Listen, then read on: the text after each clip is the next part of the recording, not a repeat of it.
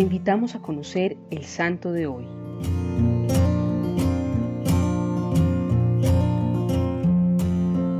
Hoy vamos a conocer la historia de San Agustín. Quiero empezar por compartirles una gran diosidencia, pues resulta que hoy, 28 de agosto, es el cumpleaños de quien les está hablando y por tanto resulta ser el mismísimo San Agustín, mi patrono. Y no es un detalle menor que nos encontramos ante uno de los santos de mayor renombre en la historia de la Iglesia, pues la vida de San Agustín está marcada por una historia muy humana, muy imperfecta, pero al final con un desenlace maravilloso, fruto precisamente de una sincera conversión.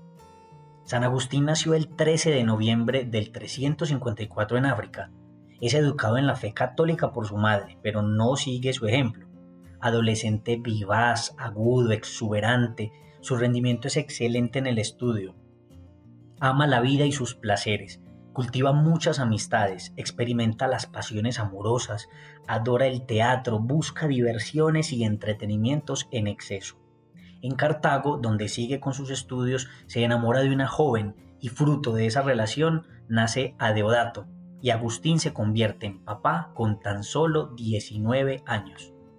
San Agustín siempre fue inquieto por la búsqueda de la verdad y en algún momento intentó leer la Biblia pero no le pareció buena, le parecía ilógica y muy metafórica para su gusto, ya que estaba acostumbrado a leer sobre muchos filósofos y corrientes del maniqueísmo, que basa la verdad de la vida como una eterna lucha entre el bien y el mal, pero sin un Dios divino ni cristiano.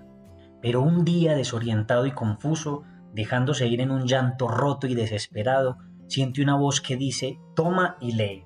Lo considera una invitación a volverse hacia las cartas de San Pablo, que reposan sobre una mesa y lee lo siguiente. Comportémonos honestamente, como a plena luz del día, no como si estuviésemos en medio de orgías y borracheras, ni entre lujuria e impureza, ni tampoco en litigios y envidias.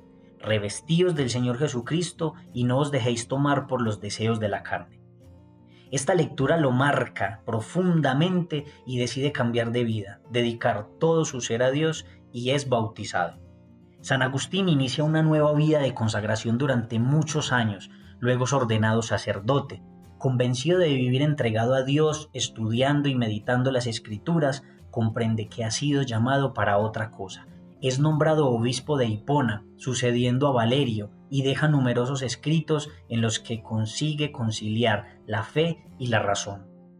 Señor Jesús, definitivamente San Agustín es un santo muy especial que nos muestra con su vida que es posible cambiar lo peor de nosotros por lo mejor de ti.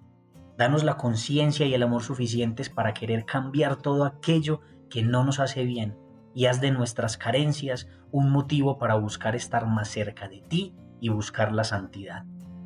Cristo Rey nuestro, venga tu reino.